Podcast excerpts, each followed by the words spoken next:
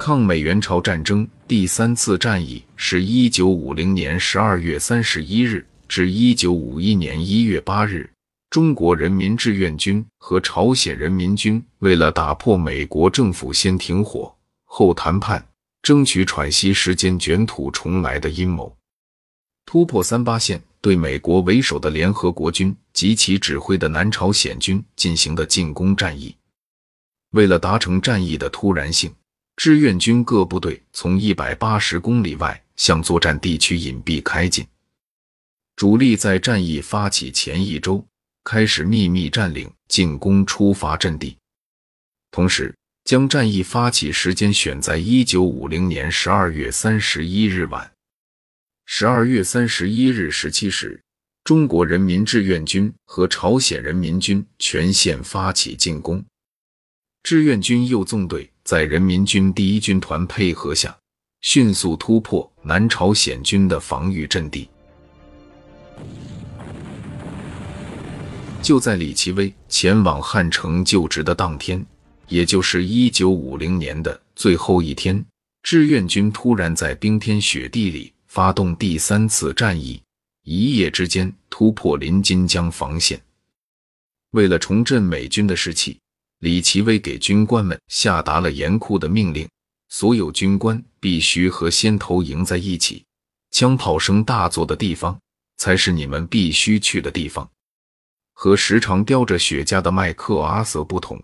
李奇微无论走到哪里，他的军用夹克上总是别着两颗甜瓜式手榴弹。尽管这只是作秀，但士兵们还是能感觉到，这位新来的长官是来战斗的。而不是只会巡查调研的官老爷。在从东京飞往半岛的途中，李奇微从空中清楚地看到了朝鲜的复杂地形，这让他意识到这里是轻步兵的理想战场，但对于机械化部队来讲，这将是个悲惨的地方。官兵们急需重拾信心，因此李奇微的口中从来不说撤退。在各个场合都在大讲进攻和胜利，这不仅仅是心理上的威慑，也因为在他看来，在机动、火力、后勤上占据绝对优势的美军，应当具备由守转攻的能力。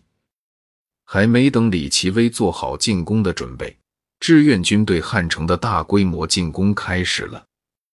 攻势之凌厉，让李奇微吃惊，阵地到处被突破。韩军的两个师已经溃不成军。一九五零年十二月三十一日是李奇微到任的第六天，明天就是元旦。太阳刚下山，美国士兵便钻进睡袋，而距离他们不远的一个巨大的矿洞里，志愿军的参谋人员已经举起了电话，眼睛盯着手腕上的表。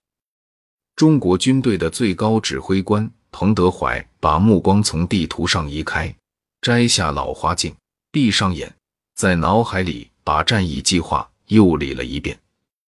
开弓就没有回头箭了。彭德怀沉吟了片刻，随后下达了全线攻击的命令。